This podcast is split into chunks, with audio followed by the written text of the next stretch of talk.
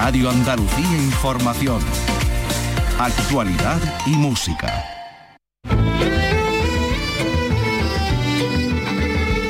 Andalucía es cultura.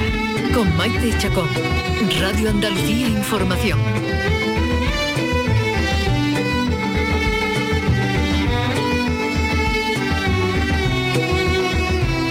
Hola, muy buenas tardes, bienvenidos un día antes de ese festivo del 28 de febrero, Día de Andalucía. Eh, habrá programa, por cierto, mañana, un programa un poco especial, un poco distinto, pero también lo va a haber. Eh, hoy nosotros vamos a empezar en Jerez, donde se viene celebrando, como ya saben, su festival, uno de los festivales flamencos más importantes del mundo. Hoy es el turno de un bailador de la tierra, Joaquín Grilo, que presentará esta tarde en el Teatro Villamarta Cucharón y Paso Atrás un homenaje a los jornaleros del campo, a la dura labor del minero, a la intensa actividad de la fragua y también a esos que pese al esfuerzo, pues cantaban, seguían cantando, a los que forjaron un repertorio de cantes, de toques y de bailes inspirados en esos trabajos, los cantes de labor, los cantes mineros, los cantes de la fragua, que han perdurado hasta nuestros días, aunque algunos de esos trabajos se hayan suavizado y ya no sean tan duros, pues ahí están esos cantes que dan memoria de lo que fue nuestro pasado. Eso será pues dentro de un momento, Joaquín Grilo, aquí en nuestro programa.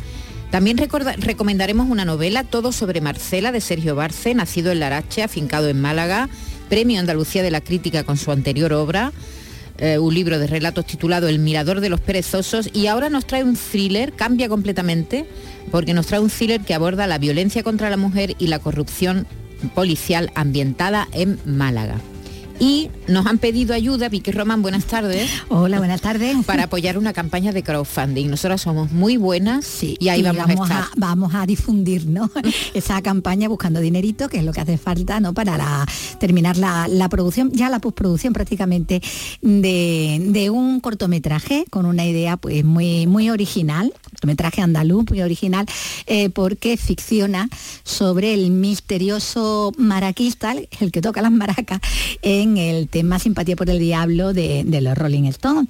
Eh, está acreditado eh, en el disco como James Martin y bueno, pues aquí se han montado una, una película, nunca mejor dicho, en torno a la posible identidad de, ese instrumentista, de ese percusionista, de forma que, mm, bueno, eso es lo que cuenta ese cortometraje que se está rodando en Andalucía. Está prácticamente ya al 90%, queda una escena complicada eh, y por tanto, bueno, que cuesta un dinero. Exactamente, cuesta un dinerito que hay que rodar eh, en Sevilla y fundamentalmente es para, es para esa escena y luego ya, bueno, algunas cuestiones de postproducción, de de sonido y demás para que ya el producto quede completamente terminado y listo para cuando se pueda eh, estrenar. Entonces vamos a hablar con, con el director de, con Juanma Suárez de esta producción y de bueno y de lo que necesitan y, bueno para animar a, formar parte como, como socios ¿no? de, esta, de esta producción. Qué curioso han visto en los créditos un nombre que le sonaba un poco James Martin, eh, un poco español, que puede ser James Martín, por ejemplo. O Jaime Martín. O Jaime Martín, eh, y han pensado, se lo han inventado todo, no es falso completamente. Se han inventado que ese el que toca las maracas. Un cuento, un bonito cuento. La verdad es que es gracioso. y es muy, muy original. A mí los falsos documentales me encantan. Sí, sí. si están bien, si están bien pensados, ¿verdad? y son originales. De, Rodrigo Cortés, el 15 días, que era fantástico. Bueno, y, también hizo uno con el que eh, vivía a base de probarla todas las cosas, todos los productos 15 días. Sí, bueno, no daba un palo al agua y todo a base de hubo gente que se lo creyó. hubo gente que se lo creyó. ¿No? Sí que hay, no sé qué zamacola era. Hay veces que los con los falsos documentales hay que tener cuidado porque, porque... de él de Jordi Évole. Exactamente estamos acordando de ese, eso, eso. Me estoy acordando del de Jordi La que lió, la, que, lió. Con un falso documental que la gente pensó que era real. Bueno, y también hablaremos con un compañero nuestro, eh, con Luis López, un realizador de Algeciras que está detrás de la digitalización de aquellas grabaciones de ese Paco y Pepe de Lucía pequeñitos, pequeñitos, eh, que fueron grabados de una manera rudimentaria, en un grunding eh, y que estaba metido en una lata durante años y que ahora se han recuperado y que en abril vamos a poder ver el álbum completo que se va a llamar Pepito y Paquito. Bueno, pues detrás de toda esa historia está un compañero nuestro que se llama Luis López, así que queremos saludarlo para darle la enhorabuena y para que nos cuente esta historia, que también es una historia muy bonita, ¿verdad? Ese sonido y que quede sí, el sí, a ver cómo, para, para el, cómo, cómo han hecho. Yo en principio el, había leído que lo habían hecho con inteligencia artificial, pero yo no sé si era verdad, le preguntaremos Sí, a Luis, a para separar el audio de la guitarra y la voz de, de- de Pepe, ¿no? La- La guitarra de Paco y la voz de Pepe. Y a- a- yo había leído eso, que había, había sido la inteligencia Y artificial. tanto ese ruido que tendrá también. Claro, detrás, imagínate. Así que en un momento podremos hablar con Luis que nos va a contar esta historia que también es muy bonita. Tengo una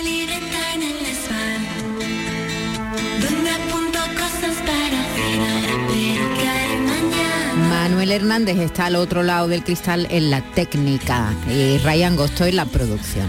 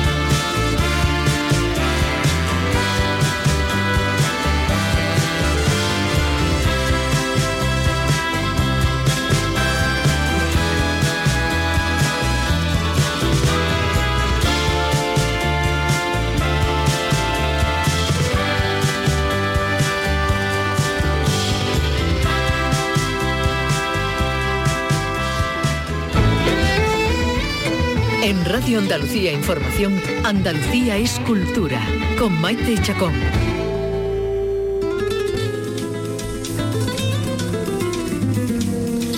Pues empezamos en Jerez, empezamos en su festival. Hoy es el turno de Joaquín Grilo, un bailador de la tierra, que presenta Cucharón y Paso Atrás. Es un estreno absoluto en el que rinde un homenaje a los jornaleros del campo, a la labor del minero, a la intensa actividad de la fragua y también a los que, bueno, a la vez que hacían esos trabajos. Joaquín Grilo, buenas tardes. Buenas tardes, Maite, ¿qué tal? ¿Cómo estamos? Muy bien, estupendamente. A la vez que hacían esos trabajos, eran capaces de cantar, Joaquín.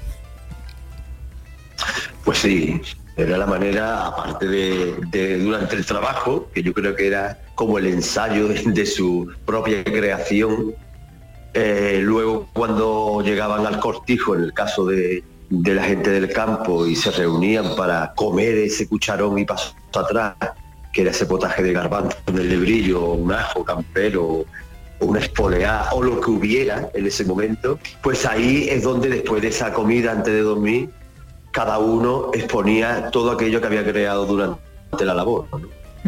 Joaquín, el sonido no, no está siendo muy bueno. Ten- eh, noto como un... Me una- salgo, espérate, me salgo. Ah, ¿dónde estás? salgo ¿Dónde un te has momentito. metido?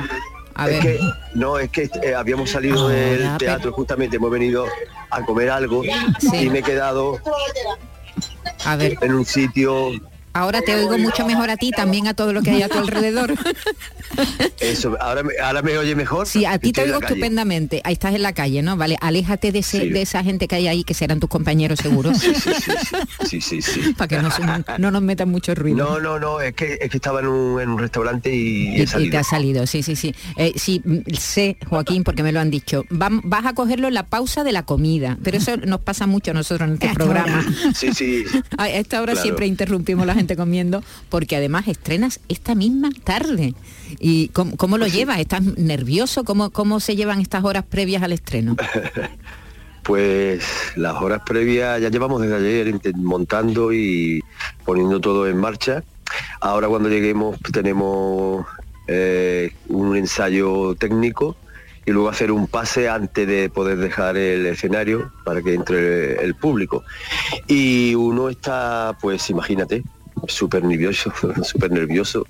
¿Cuánto Estoy tiempo llevas? atacado. Atacado. ¿Cuánto tiempo llevas preparando este espectáculo, Cucharón y Paso Atrás? Pues empezamos eh, en agosto. Yo con la idea antes, pero en agosto cuando empezamos a reunirnos con la parte creadora musical, que es Francis Gómez Cruzado, y Faustino Núñez, que nos ayuda a la parte histórica del cante y a parte del guion. Y bueno, empezamos en agosto, en Ubrique, que cogimos una casa ahí, nos fuimos ahí una semana.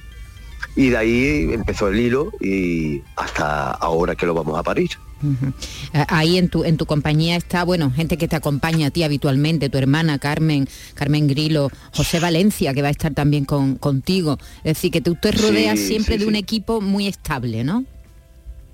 Bueno, realmente con mi hermana eh, hacía ya, porque también ese el tema de Cucharón y Pasata también tiene ese significado, digamos, de un reencuentro también con José, que hacía como 10 años que no hacíamos nada juntos, y con Carmen, que también hacía como cuatro años que no, no trabajamos juntos, entonces también es como un poco ir a- hacia atrás, al igual que la, la primera parte del campo, que realmente lo que hago es también volver a mi niñez, a mi juventud, cuando empecé a estudiar con Fernando Belmonte, donde aprendí bailes regionales, eh, bailé jota, bailé clásico español, hice clásico, y de todo eso va también un poco el tema, ¿no? Que también yo doy ese paso atrás para saber, y es muy importante retomar de dónde viene uno, para saber dónde está, ¿no? Si no, es difícil seguir. Mm, volver al origen, ¿no? Para ver mm, cuál- cuáles son nuestras raíces, ¿no? Pre- precisamente el maestro. Belmonte murió este- el verano pasado, ¿verdad? El creador del ballet Sí. Alvarizuela, ¿no? Albarizuela, exactamente. Hace ahora creo que tres meses y medio por ahí eh, murió mi maestro y, y bueno, pues vamos a sacar también, bueno, ese aprendizaje que yo tuve y que es necesario para la gente del campo, de aquella, de aquella España tan dura, que trabajaban de sol a sol por un plato de comida, digámoslo de esa forma, y, lógicamente el pueblo tiene mucho que decir, los bailes regionales y todo ese tipo de cosas, la jota, todo eso tiene mucho que decir en este espectáculo, sobre todo al principio, que es la parte del campo. Primero la parte del campo y luego la segunda parte te, ya te pones más flamenco. Bueno, pues es que pasamos, vamos pasando de la parte del campo con el tema de luces y algún tipo de escenografía y gasas y demás, vamos pasando a la parte de donde está la mina, ¿no? A, ver la parte de- del minero, ¿no?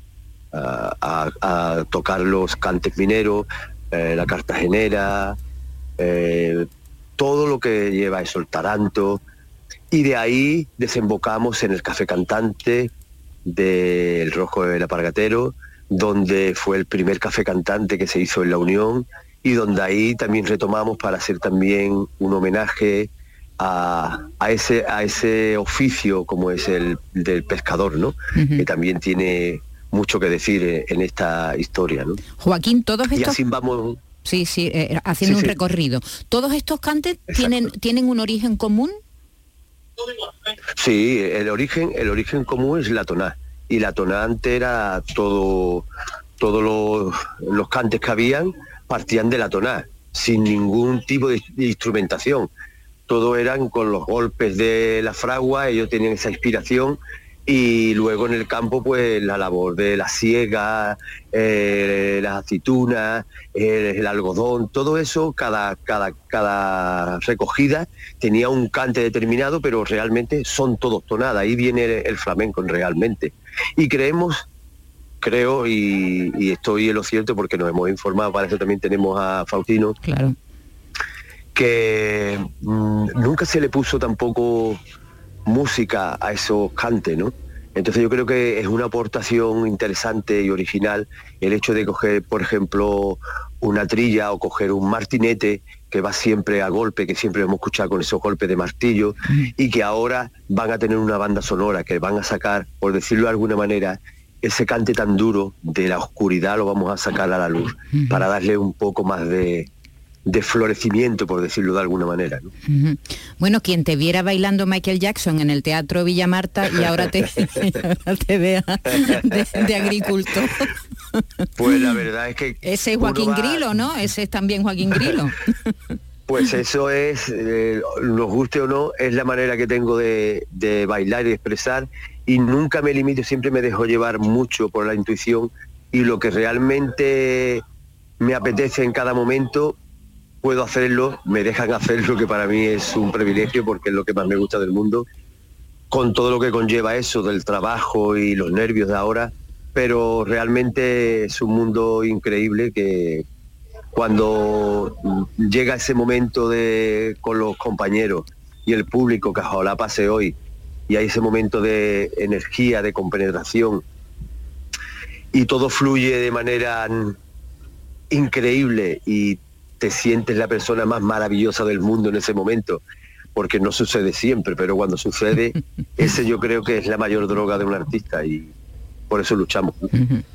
Eh, cuando murió Paco de Lucía, ahora se han cumplido 10 años, al poco tiempo, pues se celebraba el Festival de, de Jerez y hubo Sí. homenaje, tú, tú le diste un homenaje, Joaquín, que, Sí. a- a- un- con quien tanto compartiste, tanto escenario, tan joven, ¿verdad?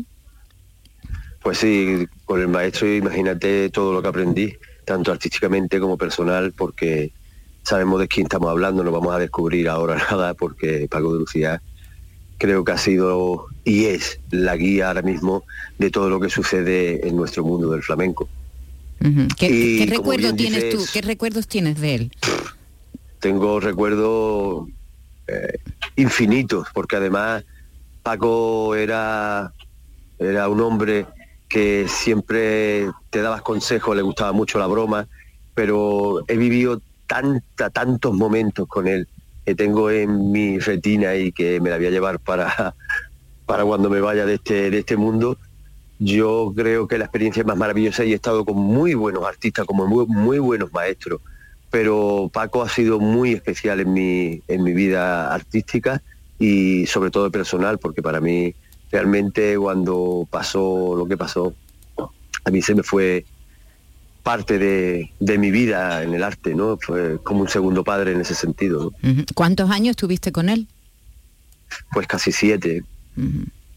Siete años. casi siete años navegando con Paco además en un momento donde estaba el sexteto con Carlos Benavén, Jorge Pardo, eh, Rubén Danta, Ramón de Algeciras, Cañizares, luego también lo hemos hecho con José María, Bandera, eh, Duquende, Pepe de Lucía, o sea, eh, Rafael también hizo con nosotros, Rafael de Córdoba hizo con nosotros también, o sea, mm, eh, in- increíbles giras con Paco, porque Paco en esa época era girar dos meses en Europa, llegábamos a España una semana, íbamos a Sudamérica, girábamos Sudamérica, nos quedábamos allí por Cancún una semana para descansar y volver por toda la parte de Norteamérica y así sucesivamente, así sucesivamente durante siete años, ¿no? Y han sido para mí un aprendizaje increíble, ya le digo, tanto artísticamente, incluso yo creo que más como personal, ¿no? Bueno, pues ahora el mundo del flamenco le está rindiendo homenajes por todos lados, ¿verdad? De muchos lugares del mundo, de nuestro país también. Y queríamos también tener ese recuerdo de Paco contigo, que, con quien compartiste tanto, tanto escenario y tanta vida, como tú, como tú estás diciendo. Así que, Joaquín, te dejamos tranquilo, que descanses este rato que tienes antes de, de meterte ya en el teatro para ultimar los últimos detalles de este espectáculo que se estrena esta noche en el Teatro Villamarta en, en pleno festival de, de Jerez, en tu tierra. Así que te, deamos- Sí. te deseamos mucha suerte, Joaquín, que, que triunfes como Muchas tú te mereces. Maite. Un beso grande. Un beso muy grande, muchas Hasta gracias por todo.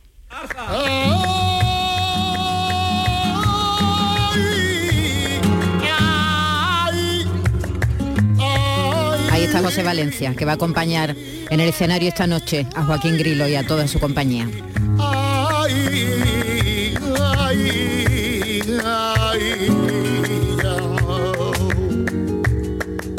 Dos rojas lengua de fuego.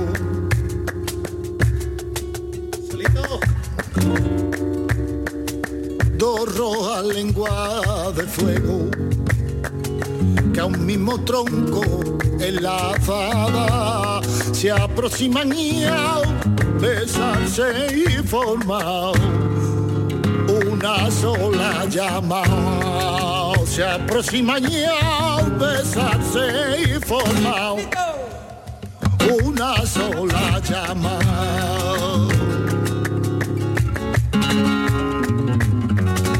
con notas que de la un tiempo la mano arranca con notas que de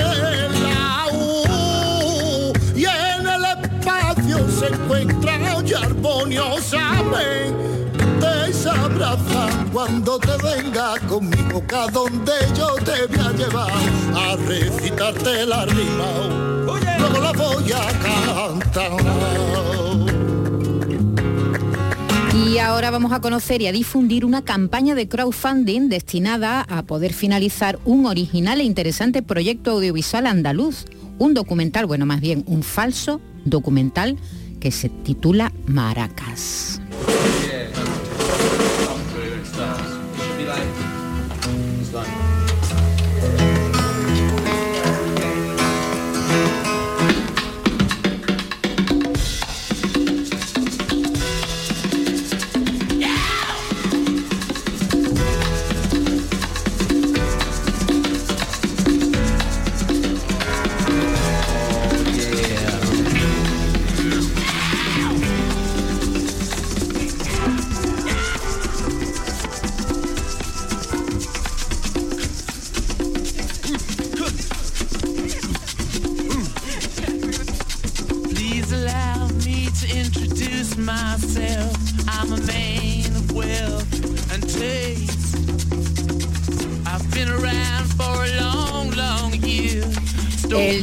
De este engaño es Juanma Suárez. Él ha sido pionero en la animación 3D en Andalucía. Ujú, Hizo el 30 años de documental oscuridad. 30 años de oscuridad, por ejemplo. Este documental de ficción, este falso documental, es, es como un cuento. Así que vamos a, a saludar a Juanma Suárez. Hola Juanma, buenas tardes. ¿Qué tal? Buenas tardes, Maite. ¿Qué tal aquí, vais? eh, aquí estamos con Vicky también, con Vicky Román. Hola, ¿qué tal? Y, y- ¿Qué y- tal, Vicky? ¿Qué muy bien, aquí viendo viendo esta historia que nos parece, bueno, genial. ¿A quién se le ha ocurrido? A ver, Juanma. ¿A Ortuño? ¿Directamente a ¿A Artuño ti? o tú, ha- o tú has tenido algo que ver? Pues mira, me gustaría, me gustaría atribuirme el, el mérito, pero pero esto, mira, pues esto se le ocurrió, es una cosa que se le ocurrió hace ya bastante, hace algunos años a, a Enrique Guzmán, que es mi, mi amigo y, y productor de cabecera, por, por- por- por ese orden. Y, y bueno, y, y llevaba detrás mía, yo que sé, el tiempo, porque quería, eh, había descubierto, navegando, buscando por internet, había descubierto esta especie de leyenda urbana que ahora contaremos.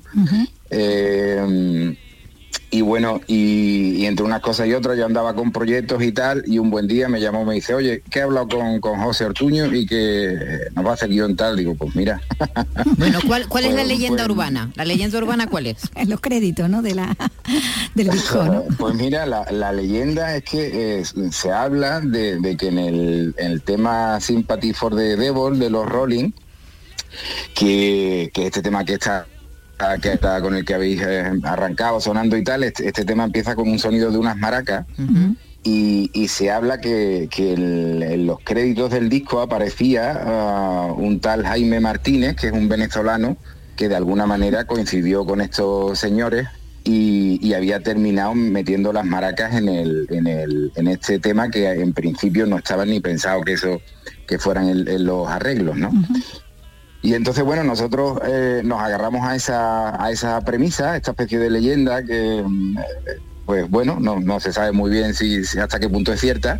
Y nos ah, contamos la- la- esta supuesta historia de este supuesto Jaime Martínez eh, eh, hasta llegar a conocer a, a los Rolling, ¿no?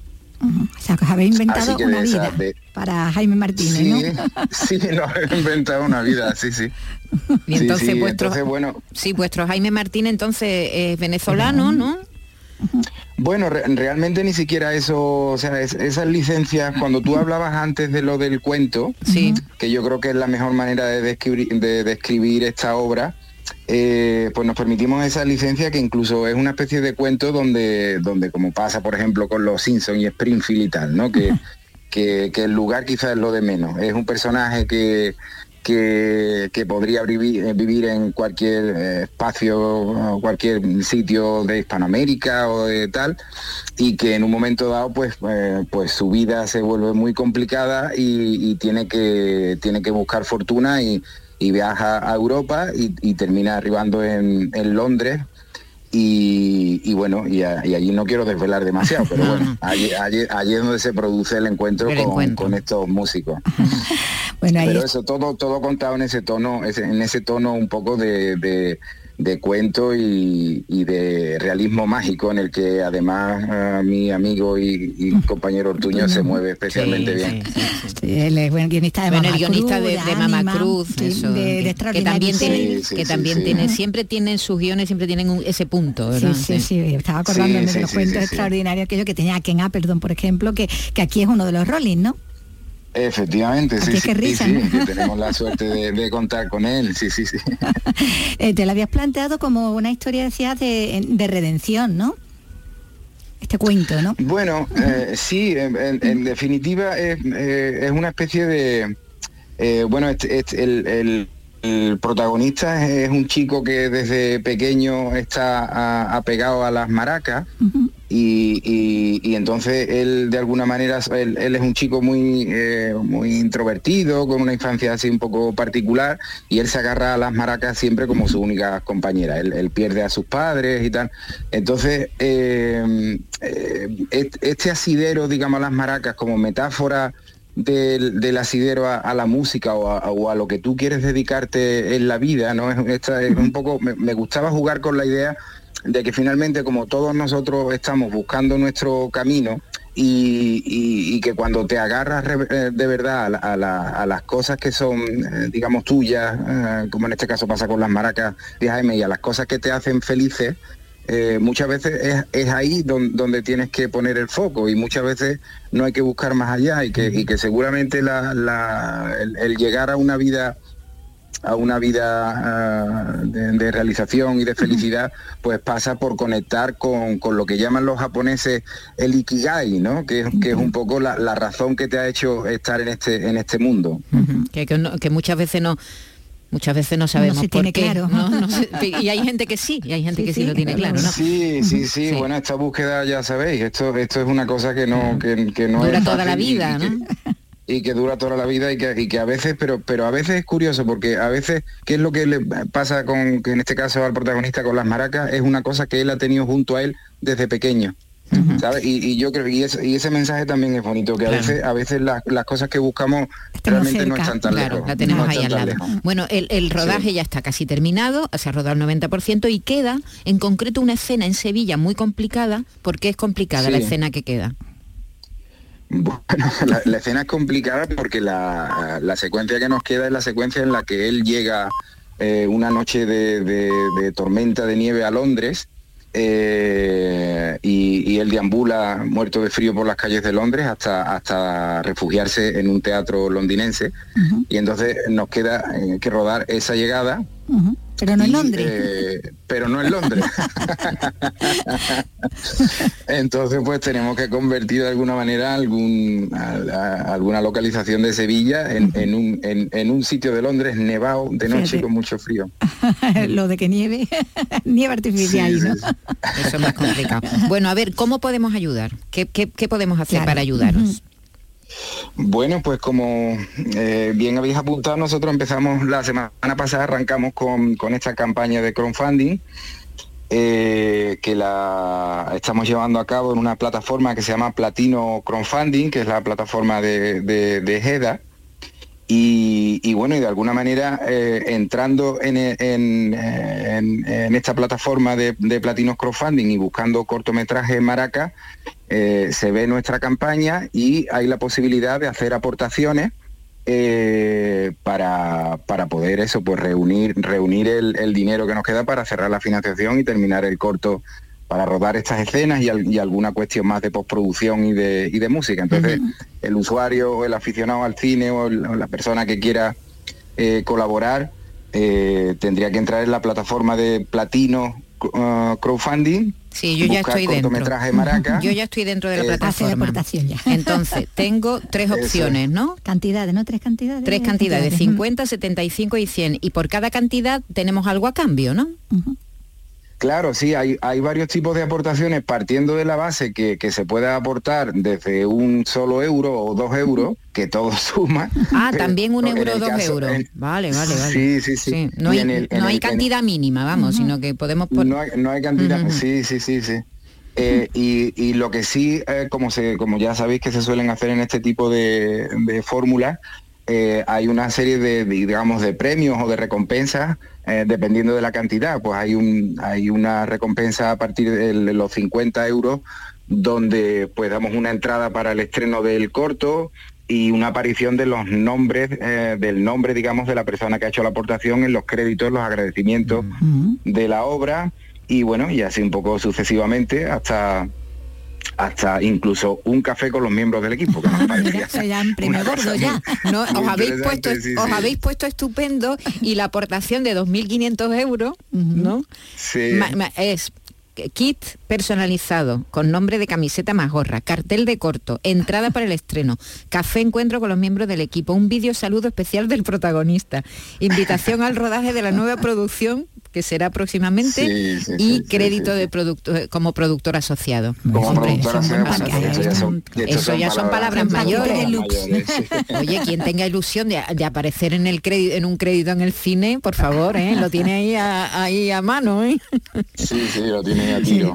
Eh, ¿Qué, qué cantidad queréis más o menos alcanzar? Vamos, que os haría falta y os vendría genial para todo eso.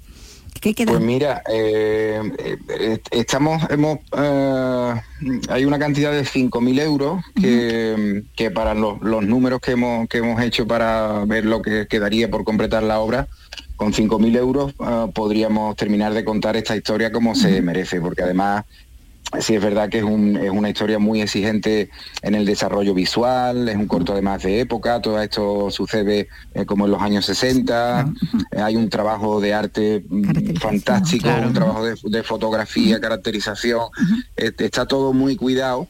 Y, y bueno, y esto, eh, en fin, no hace falta obvia decir que no se puede terminar de cualquier forma. Claro. Entonces, pues hay un mínimo de estos 5.000 euros y un máximo de, de 7.000 con el que podríamos tener ya esta, esta obra terminada. Muy bien, bueno, pues nada, a ver qué pasa, Juanma. Claro, y a ver cuándo se puede estrenar también. que Eso, ya- a ver, primero, Claro, va- claro que primero vamos a terminarla. Sí, que, bueno, tiene un elenco de una docena sí, sí. de, de Eso, además el de un chico Appleton, muy joven, ¿quién, ¿no? quién es el. ¿quién es el protagonista? ¿Quién es Martínez? Pues mira, el protagonista es José Ramón Serra, que es un chico, me imagino que conoceréis, que es un actor, un actor andaluz mm, magnífico, que ha hecho claro. cosas así, a- a- no sé, a bote pronto, pues no sé, sevillanas de Brooklyn, Sí, sí, sí. eh, no sé, tiene, tiene un recorrido y es, y es un chico, eh, aparte de un, de un gran actor, eh, que ha, eh, en fin, que, que ha llevado todo el peso de la, de la trama sobre sus hombros sin decir ni una línea, ni una línea. Con las porque él, maracas. él- él- él no tiene texto, curiosamente. ¿Y sabe No texto, sabía pero- tocar las maracas? No. Pues ha estado, ha estado practicando, sí, sí. ha estado un tiempo practicando. Él- y además son unas maracas muy especiales que, no, que nos trajeron la gente de arte, creo recordar que eran de, precisamente vienen de Brasil. o de- Qué bueno. en fin, la verdad que hay, hay, hay una- unas cosas y una energía muy bonita, incluso, incluso en estos elementos de, con los que hemos contado la, la historia. Y José Raya, te digo, es un, es un chico maravilloso que he tenido el- eh, la suerte de encontrarme en este proyecto y, y que lo ha solventado, pues ya te digo, pues, pues con, con nota y deseando de que lo veáis. Muy bien. deseando de que lo veáis. Estupendo, pues nada, estaremos pendientes de esta producción. Juanma, Juanma Suárez, el, mucha suerte. el director, te deseamos mucha suerte y, y algo aportaremos. muchas no te preocupes que nosotros pon- pondremos nuestro granito de arena también. A ver si salimos los Venga, créditos. lo- venga, lo, lo- lo miraré Uy, por la noche, ¿eh? que esto, esto lo voy mirando yo todos los días. ¿eh? Hombre, te diré, por la noche hace el recuento, ¿eh? Como una Muchas uchita, gracias, no como una recuento. uchita. Venga, muchas gracias por atendernos. Un abrazo. A Adiós, vosotras, a vosotras, muchas gracias, muchas gracias.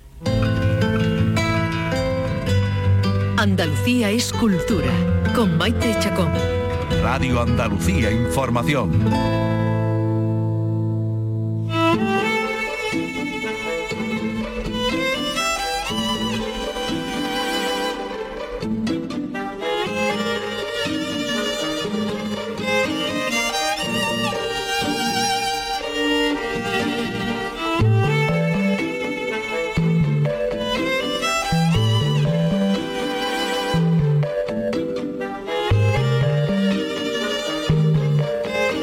Vamos a cambiar completamente de, de ambiente, nos Sí. vamos a poner más siniestros después de esta... Más de misterioso, por lo más- menos, ¿no? eso, más- bueno, misterio hay poco, Poco, ¿eh? ¿no? Hay más, más misterio hay poco. Lo que hay es mucha corrupción, mucha sí. violencia, Mm. pero misterio menos. Y ahora, ahora explicaremos hasta donde quiera llegar el autor, Claro, porque con esto no de los thrillers nada. eh, hay que tener mucho cuidado y hay que no respetar mucho querer, eso, claro. los tiempos de los tiempos de- del autor. Vamos a hablar de todo acaba en Marcela. Porque el- este próximo sábado a las 12 de la mañana se presenta en la librería malagueña Proteo todo acaba en Marcela, de Sergio Marce, una novela negra ambientada en Málaga, un territorio que conoce muy bien el autor, que aunque nació en Larache, lleva buena parte de su vida afincado en la Costa del Sol. Sergio Barce, buenas tardes. Hola, buenas tardes, Maite. Gracias Ay. por la invitación. Nada, nada. Oye, te, oímos muy mal. ¿Dónde estás metido? Pues, en mi casa. En tu casa. Y, y no, y no- y no es un zulo, ¿eh? No, no, no es un zulo ni nada, ¿no? suena- No, porque hace un momento a Joaquín Grillo lo hemos tenido que sacar Sí, del restaurante porque no se otra- oía. una parte del restaurante que Sí, nos hacía mucho. no se oía, pero a ti te, te estamos oyendo. Creo que vamos a volver a hacer la llamada, ¿vale? Sí. Cuelga y te vamos a volver a llamar a ver si tenemos más suerte. Que yo no sé esto por qué se hace, si, si esto es eh, Hernández, nuestro técnico. Cuando se vuelve a llamar, esto que es como, como Resetear, ¿no? Como invocando, cuando se apaga invocando a los dioses o tiene un sentido técnico. Claro, que no tenga eh, auriculares, ¿no? Que no esté hablando con eh, Ah, eso auricular. sí, hay que decirle que, son no, manos libres, que no use manos libres, que no use auricular, porque eso nos impide Claro, la llamada. mal. Bueno, pues la, la novela eh, aborda no solamente la violencia en, en la zona, sino también la violencia contra la mujer. ¿eh? Es lo, lo que cuenta todo. Acaba en Marcela, que además viene a cambiar completamente lo que había hecho el autor hasta, hasta ese momento, porque Fíjate, Sombras en sepia, que fue premio de novela Tres Culturas en Murcia, que fue su primera novela. Una sirena se ahogó en Larache, finalista del premio de la crítica de novela de Andalucía en 2012. Y por cierto, el año pasado la obtuvo también, el premio relato. Andalucía la crítica eh, por el mirador de los perezosos. Y él ha hecho siempre una literatura muy pegada a sus orígenes, en la- el- Larache. a, a sus orígenes en el eh, protectorado español en, en- En Marruecos. en el norte de África, ¿no? Así que, a ver, Barce, ¿lo tenemos toda- todavía no? Bueno, pues nada, enseguida vamos a hablar con, con él. Cuenta la historia de Marcela, claro, que es la protagonista, Iván, Iván Sotogrande, así se llama un inspector del Cuerpo Nacional, un policía que aún cree en su trabajo, un hombre íntegro, y que en muy pocas semanas va a casarse con Marcela, con su novia. Está deseando que llegue ese día. Sin embargo, pues hay un, un- un señor malo, un, villano, un villano, como pasa habitualmente en este tipo de novelas, que se va a cruzar en su camino. A ver, Sergio, si tenemos suerte ahora. Eh, buenas tardes, otra Sí, vez. ¿Me escucháis? ¿Me escucháis ahora? Ahora bastante mejor, no del todo bien, pero bastante mejor. Eso también depende de la cobertura bueno. que tengas en la zona y todo eso. Bueno, el sábado presentas, Sí, sí, claro. el sábado presentas en Proteo, todo acaba en Marcela, que es un cambio radical de lo que venías, de lo que venías escribiendo en los últimos años, Eh, Sergio. Sí, sí, sí, pues sí, la verdad es que sí, porque mi anteriores libros eran un poco más, y sobre todo los últimos, los últimos dos libros eran libros de relato bastante intimistas, ambientados en, en Marruecos, en La Racha y en Tánger, cada uno de ellos, y este, pues sí, es totalmente distinto, es una novela, creo yo, trepidante, muy, con mucho ritmo, pero no, pero también eh, tratando temas delicados, ¿no? Sí, ¿y por qué? ¿Por qué este cambio? ¿Por qué de pronto decides eh, meterte en, en el género? Pues mira, bueno, el género lo he, lo he tocado eh, indirectamente en, en dos novelas que se llaman La emperatriz de Tánger y Malabata, que son también novelas negras, pero claro, están ambientadas en los años 40, en el Tánger internacional, ¿no? Eh, claro, esa ambientación, digamos, que te da una, una forma de, de narrar un poco más tranquila, eh, comparada con lo que es el ritmo de la vida actual, que, que es de lo que se trata todo acaba en Marcela, que está ambientado en el Málaga de nuestros días, aunque hay una parte final que también pasa en Tánger, ¿no? Pero, claro, requiere otro tipo de narrativa, y para mí era un reto eh, el hacerlo, tratar de contar una historia totalmente diferente, mm, eh, con un ritmo totalmente distinto y tratar de enganchar al lector en una trama que lo deje atrapado, ¿no? Que quiera leer el libro sin descanso. Ujú. Sí, lo- me decía eh, Vicky Misterio y Misterio tiene poco. Eh, eh, me- me- hombre, me refiero a que en la primera escena ya sabemos que algo terrible pasa. Bueno, bueno, sí, sí, sí. Ya es que en sí quería quería enfocarlo de esa manera, con, con una con un arranque bastante impactante. Y mm, no por nada, sino porque me parecía bastante interesante narrar todo lo que sucede después de ese hecho luctuoso, ¿no?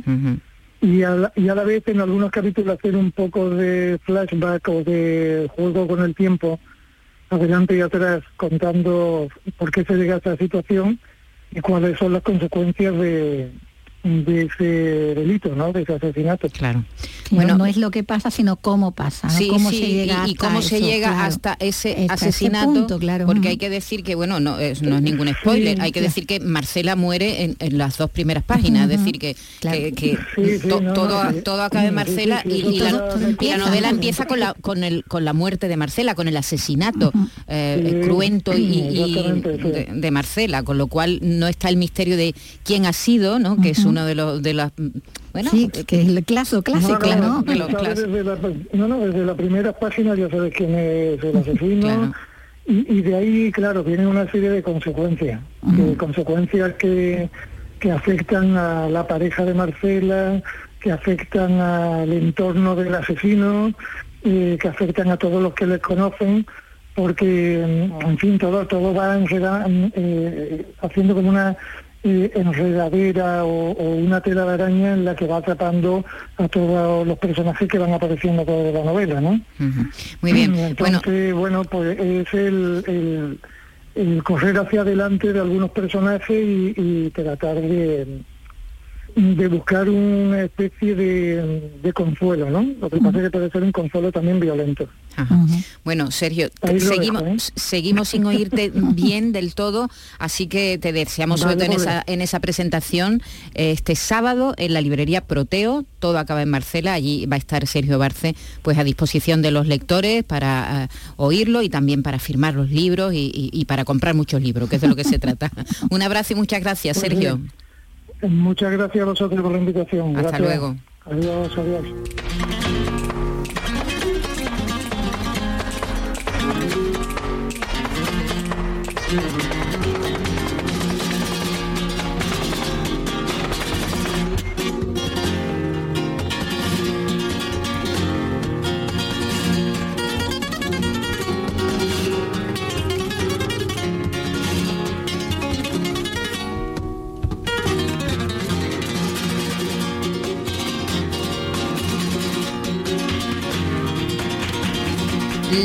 Casa de Iberoamérica de Cádiz va a ser hoy escenario de una tarde dedicada a la cultura con motivo del Día de Andalucía que se celebra mañana. Salud Botaro nos lo cuenta. Se leerán poemas y textos de autores como Fernando Quiñones, Carlos Edmundo de Ori, Caballero Bonal, Rafael Alberti, Luis Berenguer y Pilar Paz Pasamar, además de otros autores gaditanos que seleccionarán y leerán personalidades periodistas, escritores. Además va a contar con la participación de la cantautora Lucía Socan, que va a interpretar varios temas dedicados a figuras literarias de Andalucía como María Zambrano, Luis Cernuda, Antonio Machado y Miguel Hernández. También interpretará un tema dedicado a Blas Infante.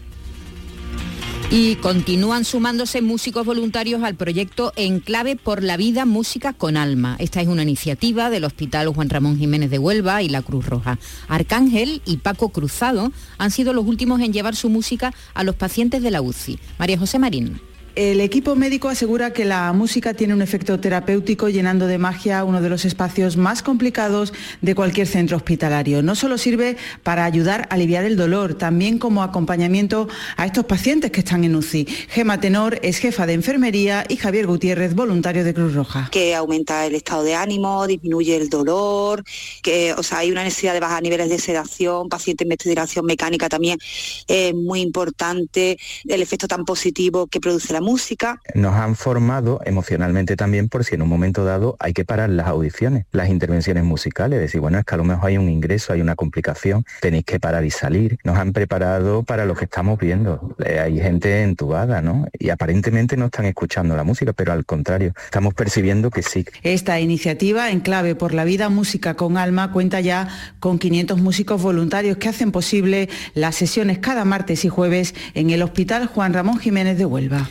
Y los festivales de la Cueva de Energía 1960-2023 repasa la historia de esos encuentros musicales que abarca desde sus inicios hace 64 años hasta su última edición celebrado en 2023. Es el tercer festival de música más longevo de España después del de Santander y el de Granada. Y esta noche se presenta esta publicación en el museo. Eduardo Ramos. Corría el año 1960 cuando se celebraba el primer festival en las cuevas de Nerja recientemente descubierta. Así lo contaba y ofrece una innovación acaso única en la historia del ballet con una actuación en los abismos de una gruta de estalactitas, la Cueva de Nerja, hace poco descubierta y que ahora se abre al turismo. Centenares de artistas han pasado por este certamen que hasta 2019 se celebraba dentro de la cavidad y desde ese año en el exterior. Un libro que relata la historia de uno de los festivales más antiguos de toda España. Antonio Montesino es el autor del libro. En un principio eh, también se hacía durante eh, dos o tres días seguidos en los meses de verano y una misma compañía, vale blanco, clásico o, flamenco. Hemos mutado a, lo- a los actuales donde se hace en un auditorio al, au- al aire libre con más de 2.000 personas. Ha contado con actuaciones muy variadas, desde la más clásica como Rostropovich, Alfredo Kraus o Monserrat Caballé, hasta las más actuales con Pablo Alborán, Sara Vara o el gran Paco de Lucía.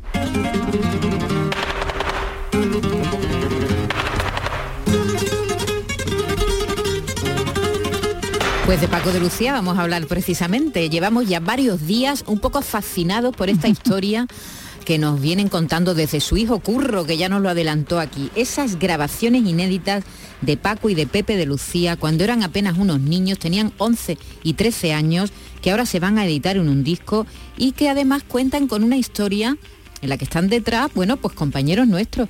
Y siempre pues nos hace mucha ilusión saludar a nuestros compañeros y preguntarles a ver pues, pues, cómo ha sido la cosa. Eh, Luis López, buenas tardes. Muy buenas, Maite, ¿qué tal? Aquí estoy con Vicky Román a mi Hola, ladito. Luis, ¿qué tal? Muy buenas, Vicky. Bueno, Luis López es operador de sonido, realizador, que se llaman ahora, realizador en el campo de Gibraltar, en nuestra emisora de Algeciras. Y eh, tú recibiste el encargo de... Bueno, tú fuiste el primero que oíste estas grabaciones después de no sé cuánto Sí. tiempo, ¿no? Sí, a ver, sí, ¿cómo, te llega tú el encargo de, de a ver qué se hacía con, con estas grabaciones? Pues mira, Maite, estábamos eh, eh, haciendo, era el año 2004, ¿eh? y Fernando Silva, que en aquel entonces era nuestro director en, en el centro, estábamos preparando un programa para, bueno, mm, porque a Paco le habían dado el príncipe de Asturias, bueno, y bueno, pues entrevistamos a mucha gente, a Feli Grande, a Manolo Curao y a Reyes Benítez, ¿no? Entonces, en, en- en esta, Reyes no, le comentó a Fernando, oye, pues yo tengo unas grabaciones de cuando Pepe y Paco eran chicos, a ver si podríamos recuperarlas. tal". Bueno, pues Fernando me lo comenta a mí, y le digo, bueno, pues tráete la cinta y vamos a ver, claro, las cintas tenían 40 y algunos años, entonces digo, vamos a ver, vamos a ver en qué estado están esas cintas y si podemos salvarlas. Bueno, pues mm, Reyes Benítez trajo la cinta eh, y bueno, pues la- las salvamos, la- la- las pasamos de, de- de la cinta de carrete abierto antiguo que se utilizaba a, a recordar ahí a las cintas digitales de edad. Y ahí, una vez hecho ese paso, pues ya me lo llevé yo a un estudio que yo tenía en casa pequeñito, bueno, y pues la- filtramos, les quitamos ruido, bueno, y intentamos que sonara bueno, lo, lo mejor posible. Luis, se ha, se ha publicado por ahí eh, para hacer la separación entre la voz y la guitarra, la voz por un lado y la guitarra por otro, se ha utilizado la inteligencia artificial. ¿Tú has Vale, pero, utilizado la eh, inteligencia artificial?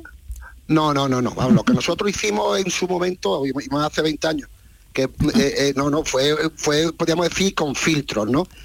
Lo que yo he oído, que también lo he oído, que la compañía a la hora de, de- de hacer la edición ahora ha utilizado la, la inteligencia artificial para separar la guitarra por un lado y poder ecualizarla y, y- y retocarla como uno como ellos quieran y por el, y por el otro lado la voz. Entonces podemos decir, es lo que tú haces es como si estuviera grabando por pista, como se graban los discos, ¿no? Primero la guitarra, luego la voz, bueno, primero se graban la- las bases rítmicas, los cajones, este, pero vamos, en este caso lo que han hecho es separar la guitarra de la voz para tratarlas por separado y después volver a unirlas. Ujú. Y también he leído por ahí que Reyes Mm. Benítez tenía la grabación metido en una lata. ¿Eso es verdad? En una lata en una lata de esa que la tenía por su casa metía en una lata. era cintas Revo, Pues no, eso, eh, eso lo desconozco. Yo sé que venía en caja, en unas cajas, y la verdad que a mí me llamó mucho la atención porque las cintas venían en muy buenas condiciones. Dice, una cinta, lo típico, esto lo, lo metes pues en un cajón, le da la humedad y más aquí en Algeciras. No, no, las cintas la verdad que mm, También conservan. se, conser- se conservaban muy bien, sí, sí, sí. Sí, y entonces era una cinta como las que ¿La utilizábamos en la radio hace tiempo, las Revox, La- ¿no? la- el- exactamente, una cinta de carreta abierta, en concreto eran dos cintas de media hora y quiero recordar que eran tres o cuatro pequeñitas, de estas de, de- Sí, cinco, de sí. cinco minutos. Sí, ¿eh? También como anécdota, me, me comentaba Fernando Silva, eh, lo que- a- aparte de que Reyes quería, quería bueno, pues guardar eh, esos documentos sonoros, él estaba buscando, por lo visto, Lucía, la madre de Paco y de Pepe, era muy graciosa contando chistes y por lo visto tenía chistes graba- grabados de Lucía, pero en las cintas que nosotros trabajamos no, no, no, no estaban, no estaban. Es decir, que esas cintas pueden estar por ahí. Sí. Claro, bueno, que a eso ya, mm, vamos, yo, yo- si no nos las dio, se habrán extraviado algo, porque yo creo que él trajo lo que tenía. Que guardar eso tanto tiempo ya Claro, tiene- pues ya tiene mérito. Hombre, él, él sería consciente del- de, lo que tenía ahí, ¿no? Que era que era algo, bueno, pues inédito de alguien tan importante como Paco de Lucía. Y siempre Sí, las pero- cosas inéditas, ¿no? Mm, Sí, hombre, yo creo que Reyes Benítez veía a Paco y a Pepe como, como uno, como su hijo. Ten en cuenta que la relación de las dos familias eh, de, hacía mucho tiempo y, y bueno, de hecho, por ejemplo, Reyes Benítez fue el que el primero que le compró una guitarra a Paco, ¿no? O- Sí, eso, eso o- es lo que te iba a preguntar. ¿Qué relación Sí, tenía sí. Reyes Benítez con, lo- con Sí, los no, no, es que el, el padre de Paco y de Pepe eran muy amigos de Reyes, ¿no? Er- Eran muy amigos, bueno, y, y Reyes le gustaba y, y, y por eso de, de grabarlo. Además, yo creo que, creo, mm, pero no estoy muy seguro que el, el magnetofón lo, lo, lo compraron en Gibraltar. Sí, eso dicen. Era como un, un Sí, grunding, sí. ¿no? Con Sí, gran sí, sí, Gibraltar. pare- pare- pare- parecido a, a los rebos, pero un poquito más pequeñito. Sí, sí, sí, sí. Qué bueno. Y con eso lo grabaron, fíjate. Y, y a ti, que, que, te- que, digo yo, alguna, algún tipo de emoción tendrías, ¿no? Al Cuando trabajar con, ese, caja, ¿no? con ese material, Yo, ¿no? yo recuerdo que ya lo he contado varias veces, a, mí me hizo mucha gracia, como Reyes Benítez, cuando hicimos esto, él tenía ya 88 años, era un señor bastante mayor, ¿no? Eh, y sentado en casa, en, mi estudio, él, yo le ponía lo- los temas y él oía el compás y decía, pues mira, esto es una bulería por aquí, esto es una seguirilla, esto es... O sea, ¿cómo, cómo, cómo sacó todos los palos de las 25 canciones que recuperamos? Y a mí eso me llamó la atención, que lo bien que tenía la, la cabeza, o sea, lo bien amueblada que tenía la cabeza. Hombre, y después, hombre, sí, tú sabías que, te- que, hombre, que eso era algo importante, pero claro, como se hizo en aquel momento, fue pues, hombre, pues decir, oye, que esto no se pierda, claro, esto es de este señor, claro, y no es que dijéramos nada, pero hubo ahí un compromiso de, bueno, oye, esto está aquí, este, es de este señor, pero aquí no se dice nada, ni se le dan copia a nada, ni nada de nada, ¿no? ¿Sabes? Pero vamos, fue, yo creo que fue un pacto entre caballeros, pero vamos, que no, que nadie tuvo que decir, oye, esto ni una copia a nadie, ¿no? O sea, claro, claro, esto en silencio. Es decir, que este, este trabajo tú lo hiciste cuándo? en 2004, hace 20 años ya. 20 años, Hace 20 años.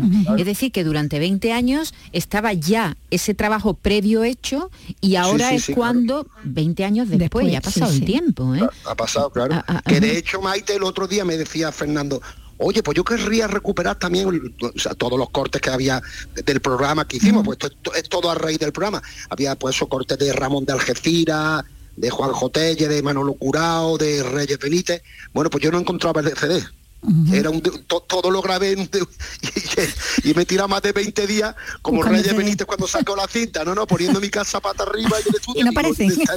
¿Lo has Y no encontrado? aparecía. ¿Lo has encontrado? Sí, sí, lo encontré, Ah, lo encontré, lo encontré. Ay, ay, hay que Es guardar. es que son más chicos, los CDs se, se, traspapelan antes eh, que la hombre, Rebo. las rebos grandes Las ahora grandotas. es muy difícil perderlo eso parecía como parecía un poco Claro. bueno es con Tú- eso tú hemos trabajado yo he Claro, trabajado con y- eso y yo- y tú también Hombre, tú Hace también 35 Claro. años eso es lo que teníamos.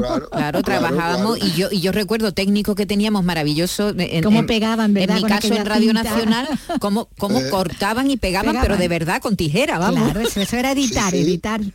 Que era, eran una y con, y maravilla. con, con el con el, bol, el, el lápiz de, De de tipe, con el cera tipe. A- amarillo y vas marcando donde querías cortar. Así es, así es, esa, esa es la prehistoria, Dios mío, la prehistoria. bueno, Había Luis, que pues, tener unos brazos para eh, llevar la cinta claro, exactamente, había que ser fuerte. Enhorabuena, estarás deseando tener el álbum en tus manos, ¿no? Aparecerás en los la- créditos, ¿no? ¿O no? No no creo, pero vamos, es una cosa que no me, Bueno, ¿no no te me quita el importa? sueño. No, No, pero me da hombre, igual. habla No, tú, no. ah, Bueno, tienes que hablar con los productores. Nosotros te acreditamos. Yo, yo, aqu- yo, aqu- yo aquello, exactamente, yo aquello lo hice con, con mucho gusto y con mucho cariño, bueno, yo sé que lo he hecho y a mí con eso me vale. Ajá, mira, qué, qué, qué, qué buena persona y qué, Sí, qué sí. humilde. Hay que hacerle el López. reconocimiento y que. Bueno, Luis, pues nada. ya, ya me reconozco yo a mí mismo, no me hace falta. Más reconocimiento. Bueno, a ti mismo y, y- y también nosotros, tus compañeros. Muy bien. Un abrazo y muchas gracias, Luis. Muchísimas gracias, un Venga, beso. Adiós, adiós, hasta luego.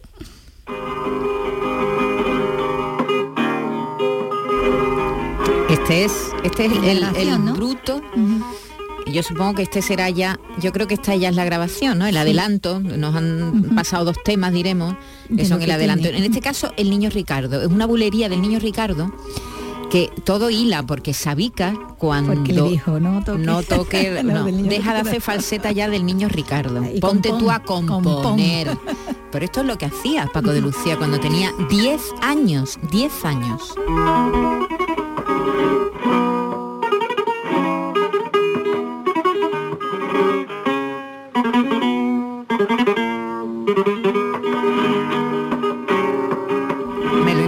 Allí en Algeciras, ¿eh?